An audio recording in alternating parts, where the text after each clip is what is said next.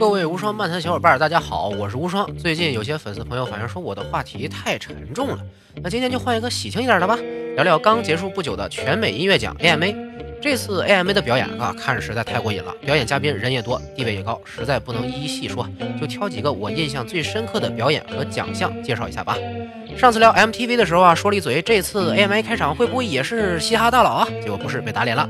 这位是 Pink 和第一届美国偶像冠军 Kelly Clarkson 一起合唱开场啊，歌也是很好听的，很感人的。但是呢，这位 Kelly 很长时间没看到了，没想到身材竟然走样成这个模样了，可能是为了唱歌更加雄浑有力吧。后边他的单独表演仍然是非常精彩的啊，比以前瘦的时候成熟了很多，气场也强大。好歹也是偶像界鼻祖啊，在美国就和咱们国内的李宇春差不多的地位。据说美国偶像的节目要回归了，所以请了老牌冠军出来助阵。我也算是节目的老粉丝之一了。这么多年的冠军们，能算上巨星的，也就这位 Kelly 和第四季冠军乡村歌手 Carrie Underwood 了。看到还是很感慨的，祝愿节目回归后能有新的活力，有更好的收视率吧。开头的几个表演嘉宾都挺中规中矩啊，我比较喜欢两位 solo 的男歌手的表演。Nick Jonas，也就是原来巨火的 Jonas Brothers 里面的老幺，这回现场表演了新歌，一首舞曲，现场能唱成这样已经很不错了。另一位就是最近大火的 Shawn Mendes，国内粉丝给他起了个昵称叫蒙德啊，吉他弹得好，人长得也帅，歌唱的也还不错。这次也是拿了人生中第一座全美音乐奖，可喜可贺。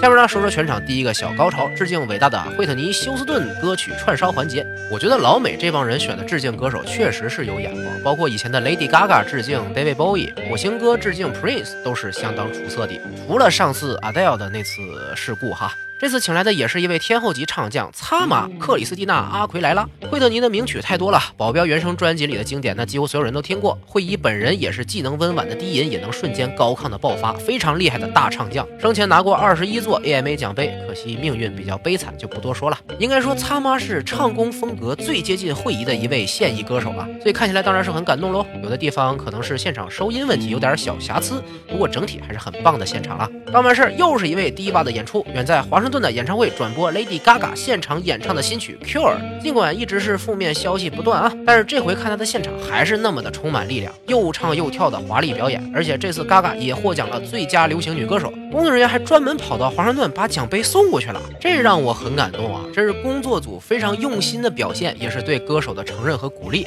也祝愿 Gaga 能做出更好的音乐，奉献出更好的舞台。这次颁奖典礼的现场表演密度特别高，而且质量也都很高。下面说说本场我个人最喜欢欢的表演，Thunder 梦龙 Imagine Dragons 和 Khalid 一起表演的，我觉得是这晚气氛最好的现场了。这回梦龙没降调啊，歌曲听着就特别嗨，还弄了一堆彩带从天上飘下来，不知道还以为这是结尾演出呢。俩人在台上唱就贼欢乐，下边看的观众也都跟着蹦跶，气氛特别好。如果以后有机会啊，一定要去一次梦龙的演唱会啊，他们是我最近最喜欢的乐队了，歌曲和人都很正能量。这回也是开场就拿了最佳乐队的奖，实至名归。刚看完现场气氛特别燃的，镜头就切到大楼外边了，我这一看到吓坏了，是 Pink 吊着威亚在高层大楼侧面表演，哇，现场全开麦演唱新曲 Beautiful Trauma。以前我们戏称粉姨叫体操帝啊，舞台表演就跟跳体操似的，那动作真是高难度。这回人家还要再突破极。极限，干脆不在地面上，跑到空中去表演了。拿一根绳吊着悬空，还得边唱歌边挪位置摆造型，这对腰腹力量的要求是极高的。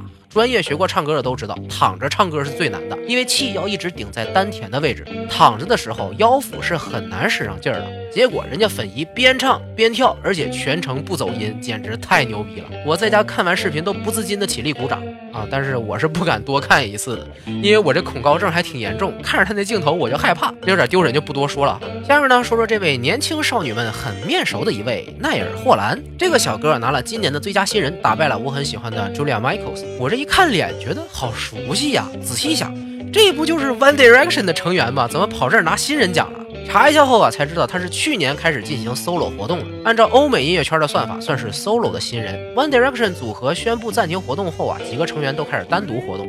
前不久啊，诺兰导演的《敦刻尔克》里边就出现了哈里嘛，往演员方向去了。奈尔这小哥仍然还是做自己喜欢的音乐，但是我这心里就觉得吧，有点欺负人了。One Direction 之前多火呀！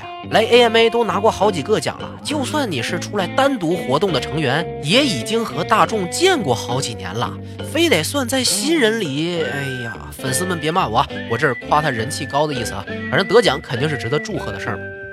下面来说说今天的重头戏，咱们亚洲的小伙伴们非常关注的另外一组，算是北美音乐圈的新人吧。上次见他们是几个月前 Billboard 颁奖礼上上台领奖，这回 AMA 直接上台表演了。BTS 防弹少年团，说老实话，确实没想到这帮小伙子这么厉害。我对韩国的偶像团体认知还停留在东方神起那一代，那时候比较厉害的是去日本发展，去美国的几乎都失败。Wonder Girls、CL 都不行吧？唯一一个在世界上有高知名度的韩国艺人，只有一二年爆红的赛鸟叔。神曲这个词儿出现，就是从江南 Style 开始的嘛。这回终于又有韩流在世界级的电视直播上表演了，而且还是这么年轻的偶像，真的是很厉害。BTS 现场表演的也非常高水准，唱了一首 DNA。这刀群舞啊，确实漂亮。几个帅气的小哥哥，非常有力度的舞蹈，看着很有震撼力。而且现场的摄像组很用心啊，基本是照搬了韩国的打歌节目的拍摄方式。我看的时候不自觉的还以为是他们上人气歌谣节目打歌的表演。在世界舞台上唱韩文歌曲啊，是非常非常少见。现场的防弹粉丝一堆妹子啊，全程跟唱应援，还有喜极而泣的，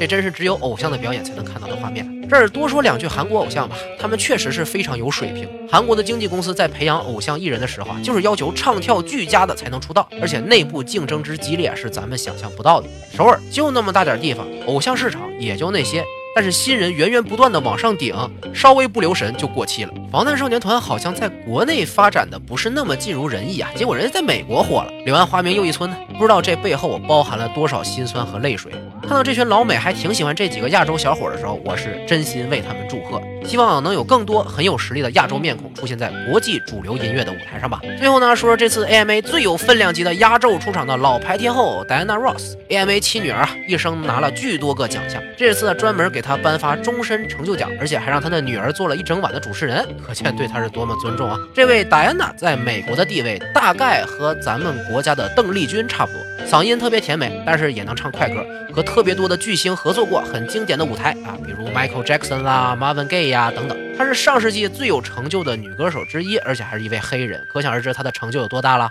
人家不仅唱歌，还拍电影，还拿过一次奥斯卡的提名，两期女艺人的标杆。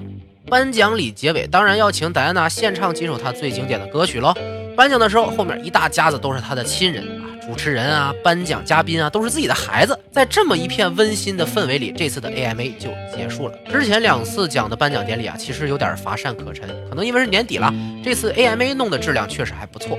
要是真展开聊每一位得奖艺人和表演嘉宾的八卦，估计能讲三天三夜。虽然很多人总说最近的音乐都很平庸啊之类的悲观说法，但是我觉得和以前的经典不一样了，不代表就是变差了，而是风格更多元化的一种体现，也是这些学术派的老人们对更多。新文化的认同，这次 AMA 最大的奖年度艺人颁给了没有到现场的火星哥。哎，能看出评委们还是比较重视音乐质量，不是看得奖的给不给面子，来不来。只要这些榜单还是有原则的，那么新生的音乐人就一定不会差。最近格莱美的提名名单也出来了，很让人吃惊啊！水果姐一个提名都没有。今年大火的黄老板 Ed Sheeran 通类大奖也是一个提名没有，让人大跌眼镜。看看格莱美出来之后有没有机会再和大家一起侃一侃。今天节目就到这里，各位可以关注我的新浪微博和微信公众号无双漫谈，我的成长离不开各位的支持，咱们下期再见。